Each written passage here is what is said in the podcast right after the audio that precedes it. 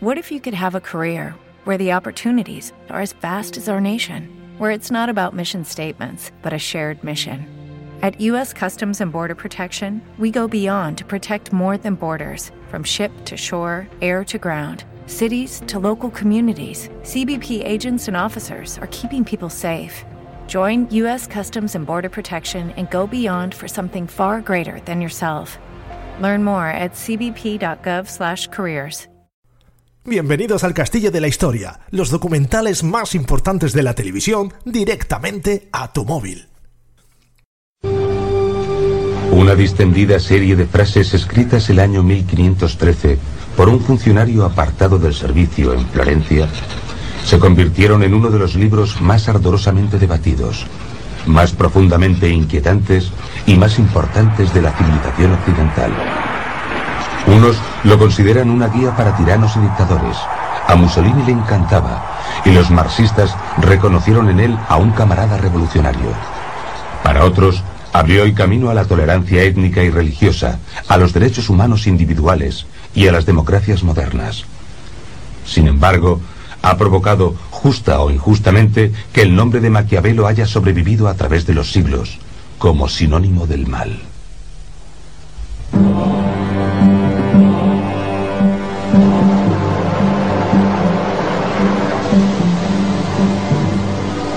Comparo la fortuna con uno de esos ríos impetuosos que cuando se enfurecen inundan llanuras y destrozan árboles y edificios a su paso. Todos huyen de ellos. Todos ceden a su furia sin poder oponer resistencia alguna. Y aunque esta sea su naturaleza, nada impide que en tiempos de bonanza se puedan tomar precauciones, con diques o con márgenes, para que en crecidas posteriores puedan ser controlados y no resulten peligrosos. Lo mismo sucede con la fortuna. No se puede confiar en los ríos, ni tampoco en los hombres. Pero a menudo ambos pueden ser controlados si se tiene inteligencia, poder y el decidido propósito de ensuciarse las manos. Maquiavelo es el primer pensador político de la era cristiana que analizó sistemáticamente los requisitos para acceder al poder y conservarlo. El Príncipe es un libro que trata sobre el poder. El poder político en una época de ciudades-estado o principados, gobernados por hombres llamados príncipes. Consta de 26 capítulos cortos en los que se aborda desde la organización del gobierno hasta cómo seleccionar a los colaboradores. Se escribió con la intención de escandalizar y reeducar al lector, y lo sigue consiguiendo en la actualidad. Su objetivo era desafiar a los líderes políticos de su tiempo y explicar a príncipes y aspirantes al trono el funcionamiento real de los entresijos del poder. Sugiere al príncipe que antes de nada debe saber luchar. Debe aprender a ser despiadado y cruel, a mentir y a faltar a su palabra, y estar preparado para violar los principios religiosos y morales cuando le convenga. Pero también expresa la necesidad de parecer compasivo, moral y devoto. Se dice que Maquiavelo inventó la política moderna, y realmente, cuando leemos El Príncipe, vemos los titulares de los periódicos actuales. Creo que en muchos aspectos es un gran libro, porque es como un espejo de la época en la que vivió Maquiavelo, y porque continúa conmocionando, provocando y haciéndonos pensar para intentar comprender de qué forma se relaciona con nuestro tiempo y seguimos haciéndonos preguntas sobre él. Fue Maquiavelo quien dijo, ser realista, en italiano, por supuesto.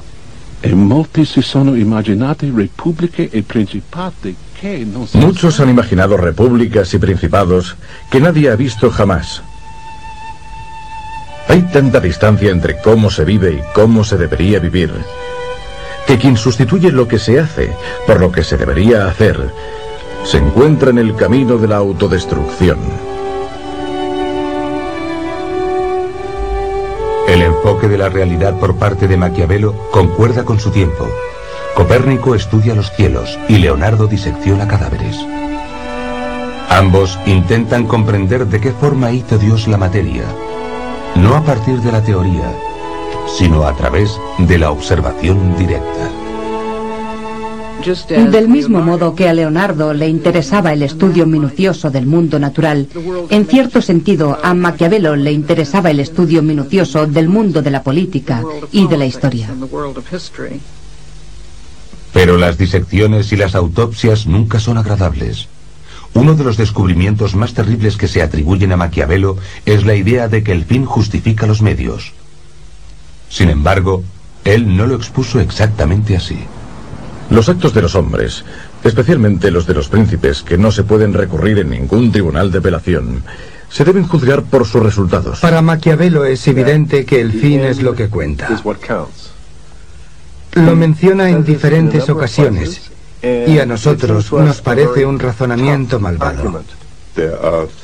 Hay situaciones en las que cuanto más se amenaza la supervivencia, más pequeño es el margen de elección. A no ser que prefieras ver tu sociedad destruida a perseguir objetivos marginales.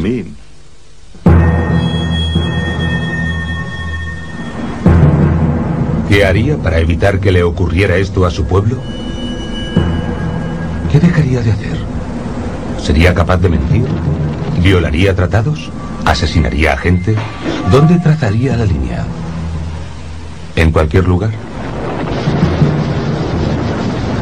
Por otro lado, si estuviera ganando una guerra y el enemigo se encontrara completamente derrotado, ¿hasta qué punto intentaría minimizar el número de bajas de sus hombres? Maquiavelo estaba familiarizado con las ambigüedades morales del poder. Una ciudad del tamaño de Atlanta, Georgia. Era realista. Maquiavelo perseguía lo que algunos eruditos han llamado realismo moral. En primer lugar. ¿Te está gustando este episodio? Hazte fan desde el botón Apoyar del podcast de Nivos. Elige tu aportación y podrás escuchar este y el resto de sus episodios extra. Además, ayudarás a su productor a seguir creando contenido con la misma pasión y dedicación. What if you could have a career where the opportunities are as vast as our nation, where it's not about mission statements, but a shared mission? At U.S. Customs and Border Protection, we go beyond to protect more than borders from ship to shore, air to ground cities to local communities, CBP agents and officers are keeping people safe. Join U.S. Customs and Border Protection and go beyond for something far greater than yourself. Learn more at cbp.gov/careers.